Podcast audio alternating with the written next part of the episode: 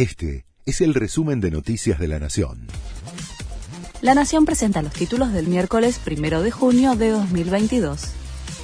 La oposición logra avanzar con la boleta única aprobaron un dictamen de mayoría con 58 firmas y la intención de la oposición es llevar la iniciativa al recinto de diputados en dos semanas.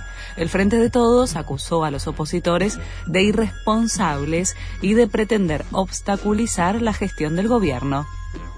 Rigen desde hoy los aumentos de gas y luz. Las tarifas de gas tendrán una suba que rondará entre el 18 y el 25% según la región del país. En el caso de la electricidad, el ajuste será del 17% promedio para los usuarios residenciales del AMBA sin tarifa social. También este mes habrá un incremento de 10% las cuotas de las empresas de medicina prepaga. En el segundo día de ventas del hot sale, la facturación supera los 1.873 millones de pesos se vendieron un promedio de 69 artículos por minuto. Los segmentos de indumentaria, salud y belleza son los más seguidos.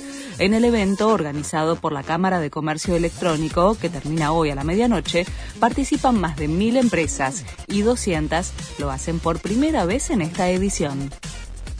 En un partido impresionante, Rafael Nadal eliminó a Novak Djokovic. El español se impuso tras más de cuatro horas al serbio número uno del mundo y se clasificó a la semifinal de Roland Garros, torneo que conquistó 13 veces.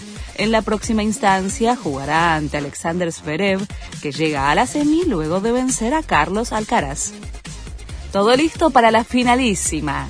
El partido entre la selección argentina, campeona de la Copa América, e Italia, campeón de Europa, se juega desde las 15.45 hora argentina en el estadio de Wembley, en Inglaterra. Se espera que entre 8.000 y 10.000 argentinos estén en las tribunas del estadio alentando a la albiceleste, que lleva 31 partidos sin perder. Este fue el resumen de Noticias de la Nación.